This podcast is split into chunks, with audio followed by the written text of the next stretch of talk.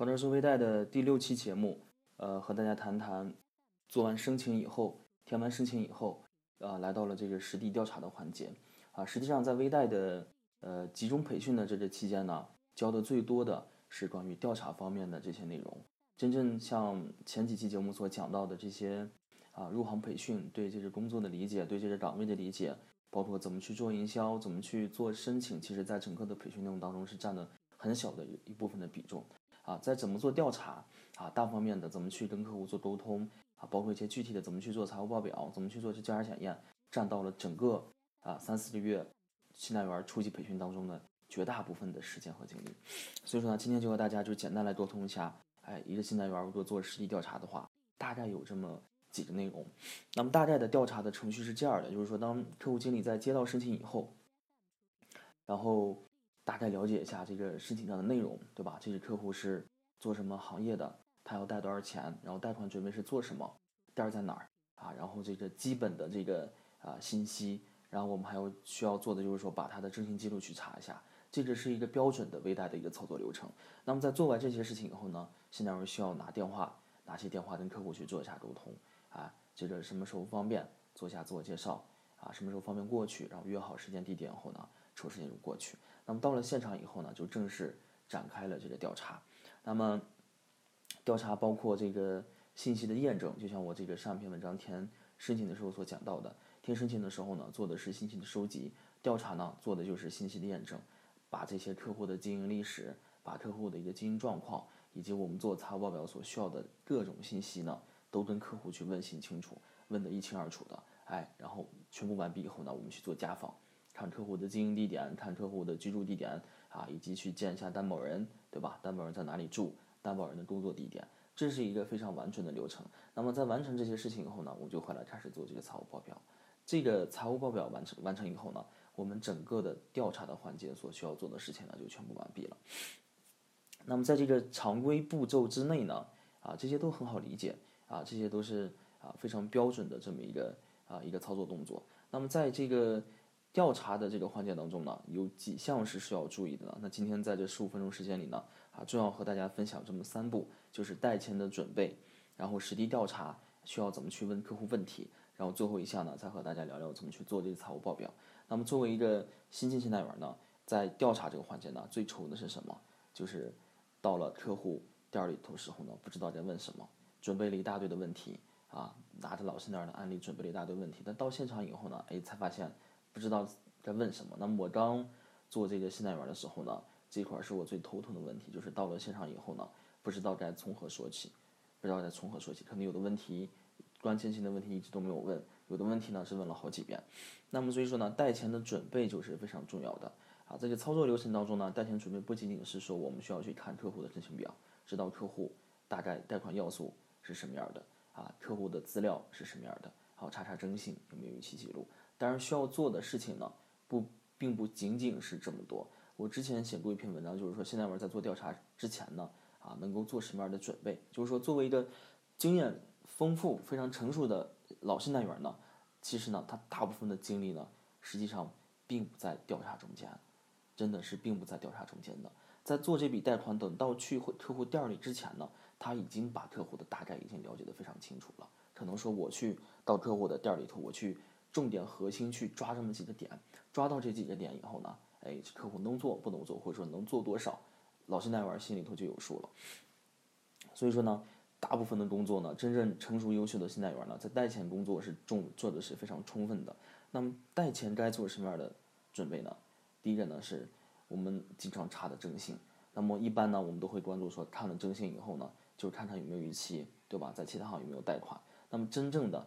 哎，一些更加细节方面的问题呢，哎，还没有考虑到。就比如说，在我所供职的单位呢，在刚入职微贷的时候呢，啊，就关注这么几个点：第一，有没有逾期啊？甚至有没有逾期都不是那么重要啊，因为小微客户呢，啊，他的这个信用意识或者说他征信记录呢，本来相对来说就差一些，甚至是白户，它参考价值不是特别大。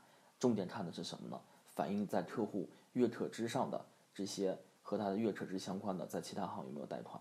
在小贷公司有没有贷款？当时因为在前几年的时候呢，小贷公司的征信这些借贷记录是不上征信的，所以说呢，当时啊，而且本身这些客户对银行的金融机构的打借贷交易的记录很少，所以说征信记录参考的重点呢是很少很少。那么后来逐渐随着这个啊风险点多了起来，我们这个经验也丰富了，然后客户能选择贷的渠道多了以后呢，才发现征信是一个啊非常好的一个啊我们来把控风险的一个凭证，不仅仅是看客户这个在哪家银行贷过，而且咱们看一下对吧？啊，他这个征信上所反映出来的。经营地点，对吧？居住地点有好多客户经营好几种生意，在实地调查当中呢，发现问不出来。那么在征信上发现就查到了，因为他如果这个生意是个公司的话，在跟银行打交道会报备到人民银行，是这些信息会啊，或者是他主动去反映过去的，或者是被动的都会反映上去。那么这个呢，能作为我们的一个风险量把控。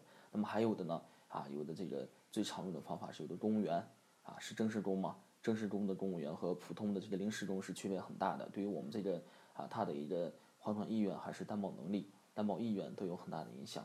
我们通过征信去看他的公积金啊等等一系列啊类似这样的方法是很多很多的。还有就是最近几年开始关注这个借贷记录了，而且说有好多公司在做这个啊信贷工厂做大数据的时候呢，把它的这个最近征信的查询次数。以及信用卡的一个使用频率呢，都放到里头作为重要参考因素。那么最近几最近几年呢，做小贷的这个信贷员呢，啊，做小微贷款的这些机构啊，才从这个制度上把这个作为一个重点参考的标准。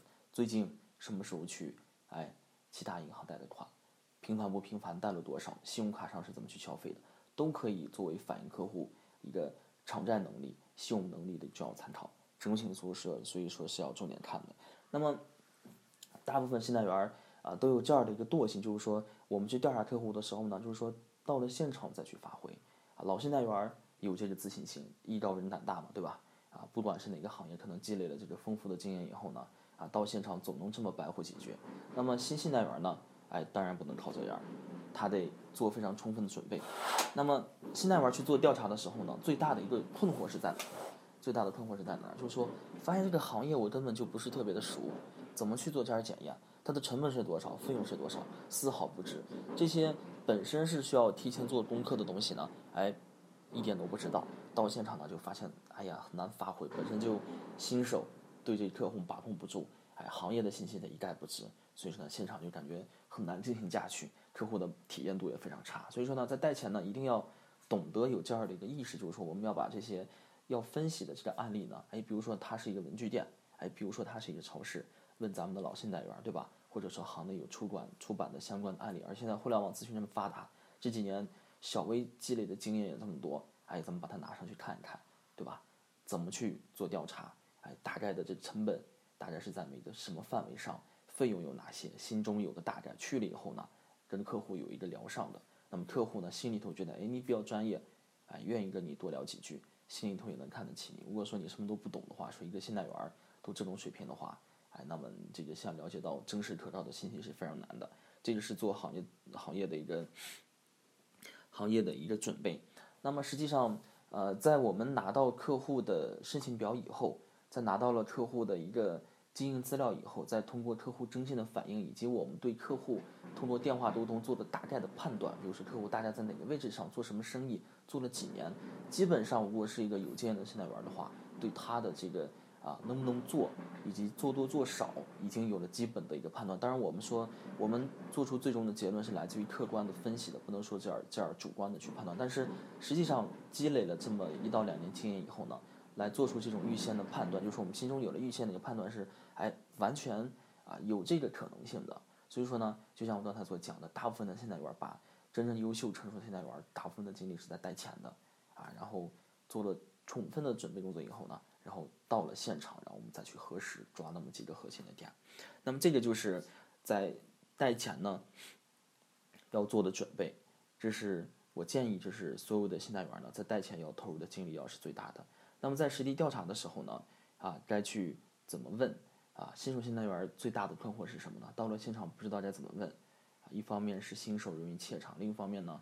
啊，发现最近一到两年，就是一个新手信贷员在一到两年之内，他接触的行业可能都是新的，每个行业都每个行业都不一样，对吧？批发零售业、加工制造业、交通运输行业，对吧？服务行业、饭馆、美容院，啊，对吧？出租车，啊，这些都各不相同。那么有没有说一个方法，就是说能解决信贷员在业务调查当中的一些困惑呢？哎，那么我之前写过一篇文章啊，大家能听到，就是说我所讲到的所有的这些内容呢，几乎我都写过相关的文章啊，和大家做经验分享啊。如果有心的人呢，看过类似的文章呢，而且还运用到自己工作当中的话，就能省不少力。那么这个我也写过，叫做啊，如果啊，就是问这三个问题，哎，轻松应对陌生行业的调查，哪三个问题呢？贷多少啊？怎么还？还不上怎么办？所有的行业这三个问题都能覆盖住。那么这个在这个音频文章底下呢，我会把这个文章附到后面，也不细说。然后感兴趣的朋友们呢，可以去看一看。这是第二块是调查。那么第三块呢，就是说财务报表的制作，这个又是一个烦心的事儿。一个呃微贷的信贷员，如果说从培训到呃出图转正啊，其实这个过程是非常痛苦的，非常痛苦的。发现每一项业务能力的要求都是一个挑战，从入行内对这个岗位的一个。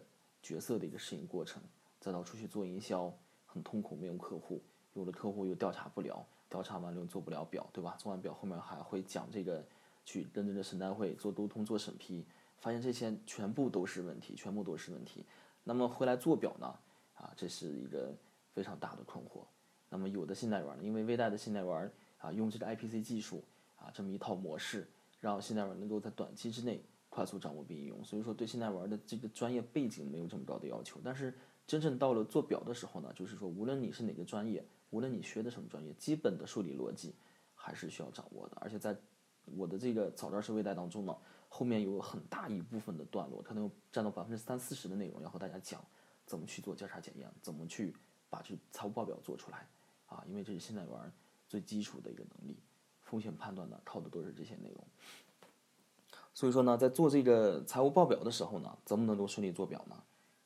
怎么能够顺利做表？那么一般做表的时候呢，最大的问题是在哪里？啊，如果说听这个节目的有新手心态员的话，出去调查分析完事儿以后回来以后发现，哎，我问到的信息回来做表的时候都没用上，然后需要的信息呢，啊，我一个都没问，一般都是这样的困惑。啊，那么这个阶段我也经历了很长时间，确实，因为从一个呃。咱们在当信贷员之前呢，可能这个考虑问题的角度不一样。咱们作为一个啊生活当中的一个个体去考虑客户的风险点，和这个作为信贷员职业要求去考虑风险点呢，角度是不一样，而且很容易啊。可能我是一个男生，可能好一些。好多我的女同事、女信贷员啊，碰到客户，尤其碰到女客户呢，整个调查就开始成了啊拉家常，整个是偏离主题一百啊，好几万里就是这样的啊，就类似这样的啊。所以说呢。这个如果说一个信贷员、新手信贷员发现调查完回来做表表表的话，是非常非常正常的，非常正常啊。那么怎么能够让这个做表轻松一些呢？毕竟说我们调查的呃质量，调查所了解到的信息是最终要反映到这个表上的。如果说哎这个调查完以后啊没有得出想要的这么一个要素的话，那对信贷员的自信心是啊非常大的打击。翻过头来你老去问客户，老是返工，客户的体验不是特别好，对吧？信贷员都有被客户。啊，这种指责的一个经历啊，嫌你问问的太多，问的太麻烦啊。那么我们其实可以在细节上做好多的努力，来让这个过程变得更加的顺利。比如说，在调查之前呢，为了做表，哎，毕竟我们调查就是做了为了做表，对吧？为什么要做表呢？财务表是我们跟审单位沟通的一个啊一个凭证，他们是通过这个重要的凭证，再加上我们的口述啊，来完成对这个客户带货不带、带多带少的依据。那么我们是不是可以说，我们的这个实地调查是以这个财务报表作为一个指导呢，对吧？哎，财务报表报表当中需要什么信息，那么我们就去问什么信息，不要扯太多，对吧？比如说陈述的时候啊，应该都有这么一个陈述的一个列表，对吧？第一步啊，该跟现在位陈述什么？第二步陈述什么？第三步陈述什么？对吧？应该都有这么一个框架。那么稍后呢，我会把这个框架和大家分析出来，大家按照这个去上回陈述。那么就按照这个体系，按照这个内容去跟客户去问这些东西，啊，然后最关键的一点、最难的一点是什么？问客户有多少钱？问客户应收款有多少？这些其实都是一个苦力活。那么最难点是在哪里呢？哎，是在这个做交叉检验上，拿回来一堆信息，发现做不了交叉检验。那么这个怎么办呢？我们来一个变通的办法，在去调查这个客户之前呢，我们就预先模拟几种交叉检验，比如说 A 这个客户。我看了老信贷员的案例，我看了这个案例集，啊，大概就用这么五到六种调查检验的方式，哎，营业额我就用这么几种调查检验的方式去检验，毛利呢就用这种方法，哎，权益调查检验呢关注的就是这么几个大点啊，差不到哪儿去，哎，我们可以提前把这个格式的东西呢弄出来，然后到了客户那里我们去填空，对吧？这样的话就能保证一个新手新代员，你在实地调查的时候呢，你的这个啊是效果啊是大大的，对吧？啊，当然我们不能这么死板，因为客户的情况是千变万化的。但是我们这儿的话，我们当做我们去保证我们调查效果的一个最佳的一个办法。